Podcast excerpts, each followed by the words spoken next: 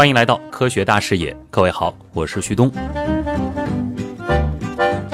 说起科学这两个字啊，咱们总会不自觉地把它和一些具体的象征结合起来。哎，比如说显微镜、望远镜，又比如试管烧瓶，还有像是什么智能方程、原子的行星模型之类的。而如果说这个象征我们非得要是一种小动物的话，或许大部分人都会和我一样吧。首先想到的便是小白鼠，是不是？的确啊，作为实验动物最著名的代表。在咱们的语境当中，小白鼠呢，甚至已经演变成了被实验对象的代名词。而事实上呢，从遗传学到病理学，从基础研究到转化医学，这些小家伙们真正的是为人类的科学事业做到了鞠躬尽瘁，死而后已。这期节目啊，就是希望在通过对于他们更加深入的了解之后，为他们的付出致敬。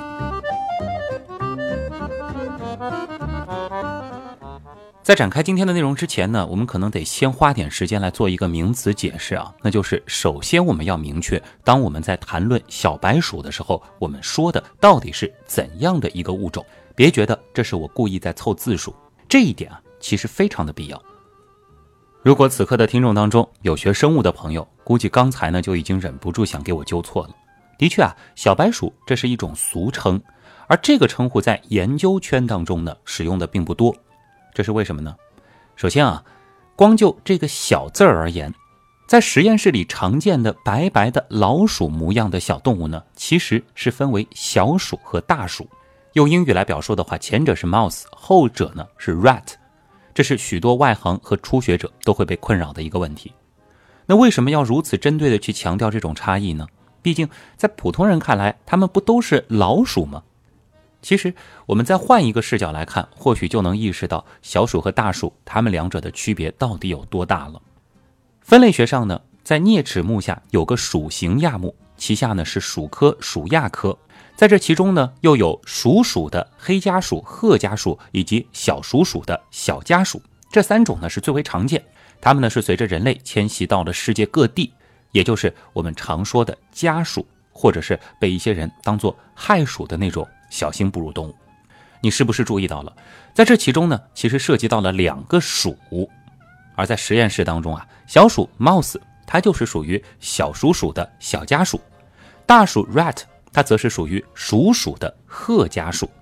所以从分类学的角度来说，小鼠和大鼠的差异，它几乎就是人和大猩猩之间的区别了，甚至这个差异会更大一些。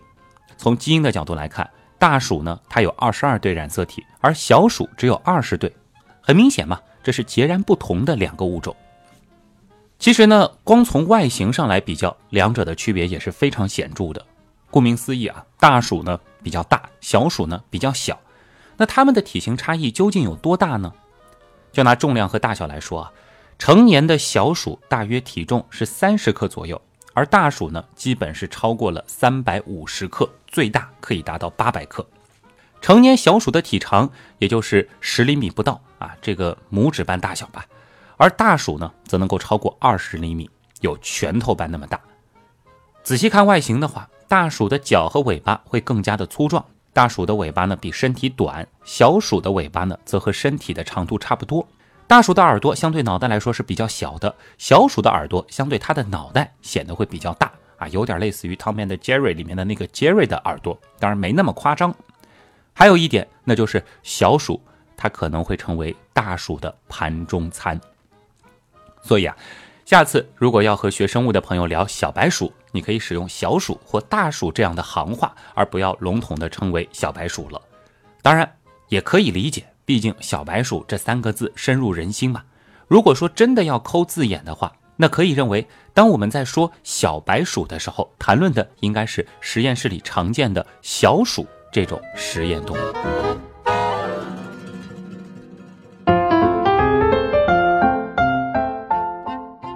那为什么不用小白鼠、大白鼠这样的叫法来称呼小鼠和大鼠呢？多形象，不是吗？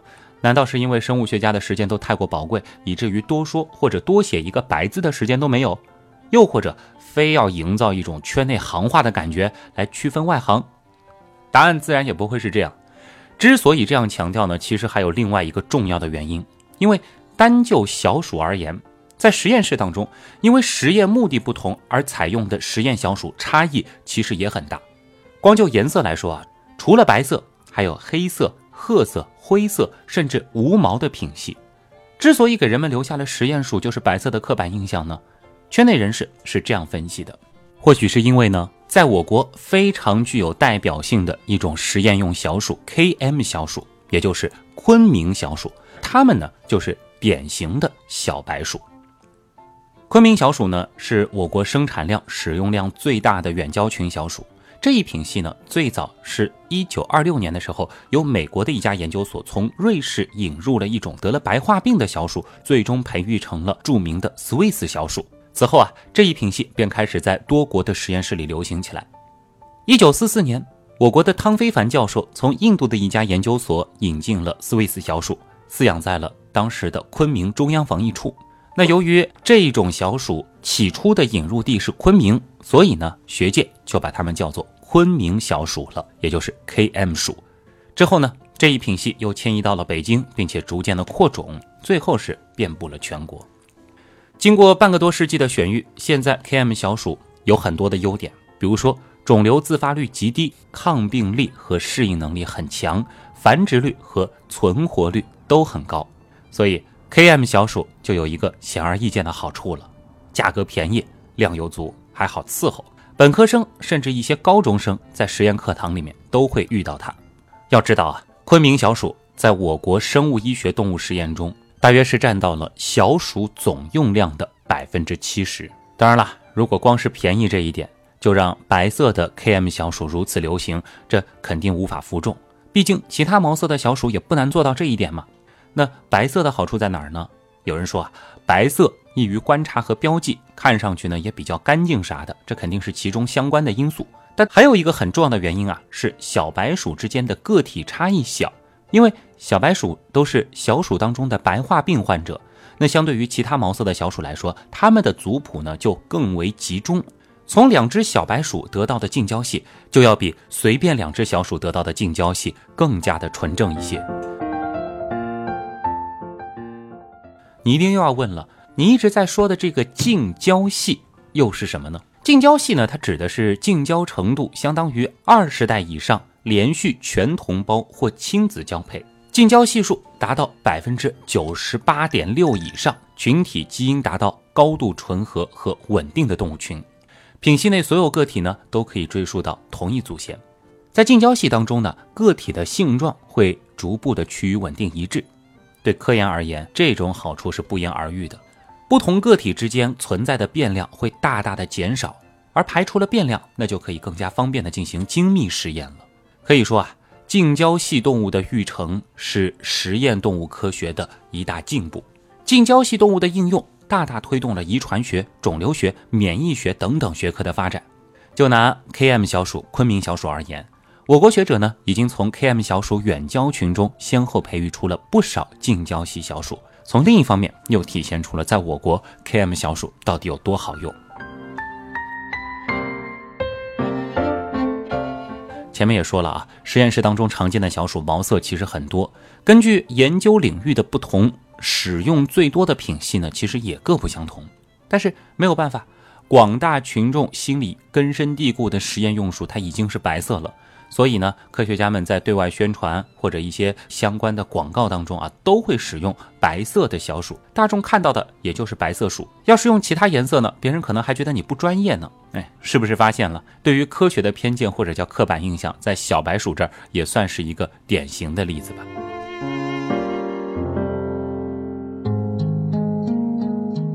有一些宠物爱好者啊，一想到实验动物呢，可能就会脱口而出这样一句话：说什么小白鼠萌萌哒，奶们为什么要伤害它？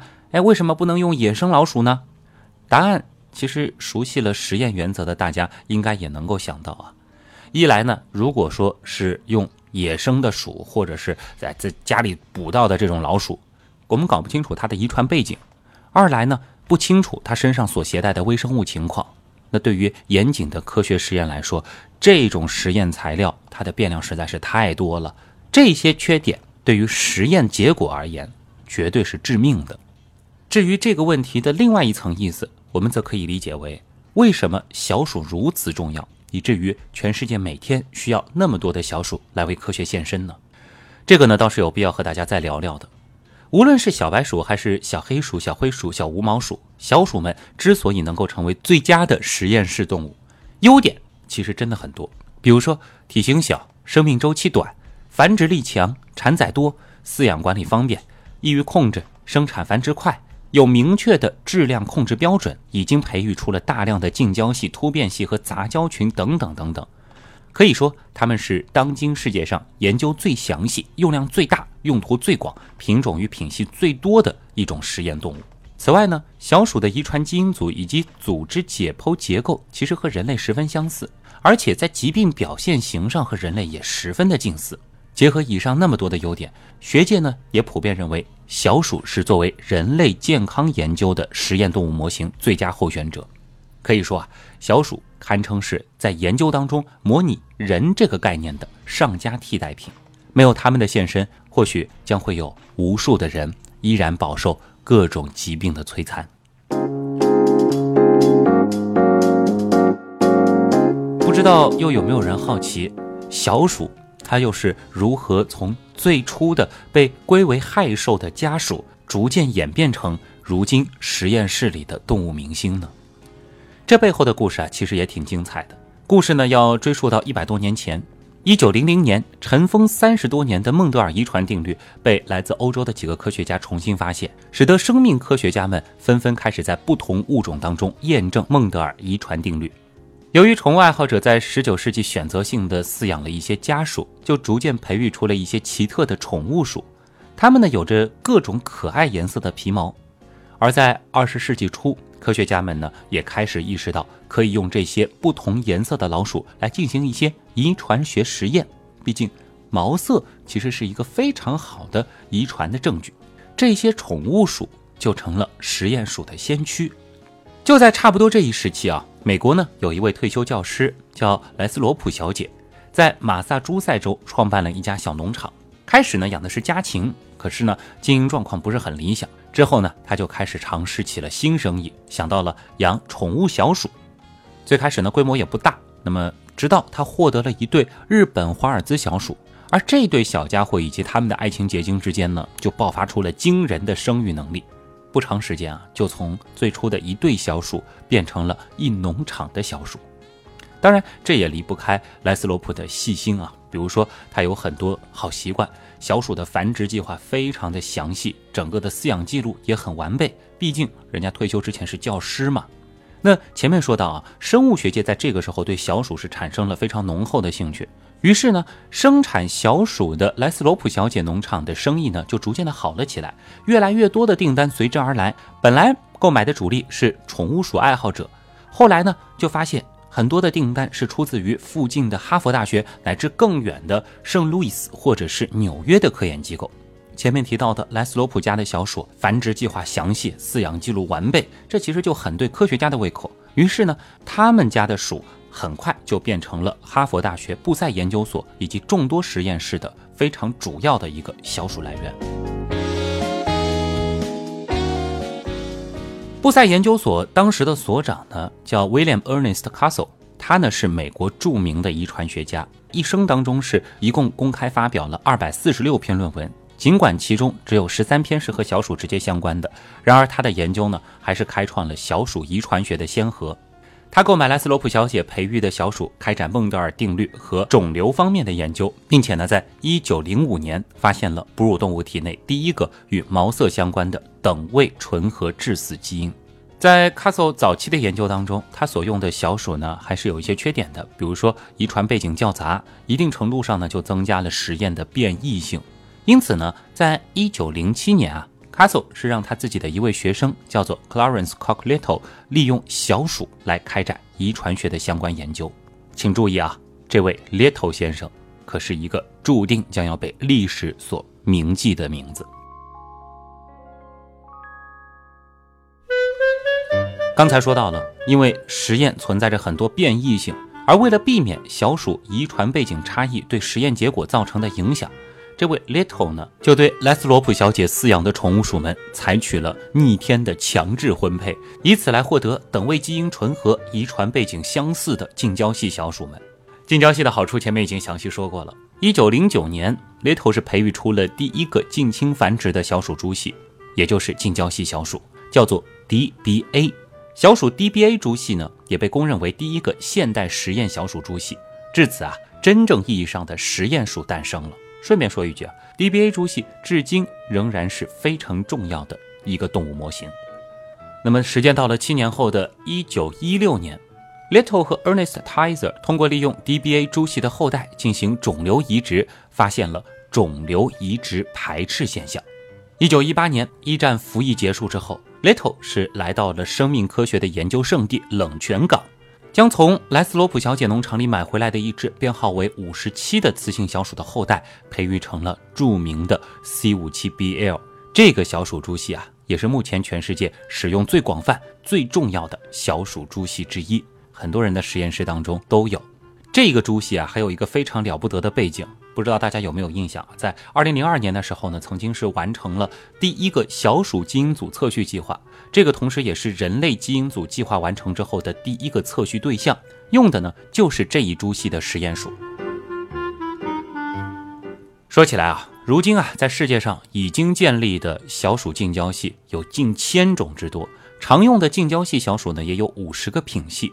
而所有近交系小鼠的起源和特征都可以在网站里清楚地找到，这也为研究者提供了极大的方便。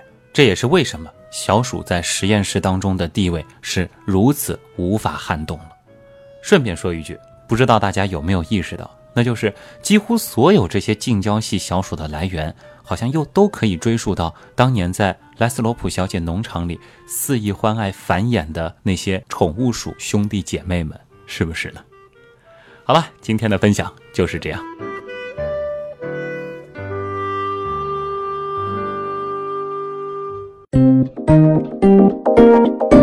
科学声音。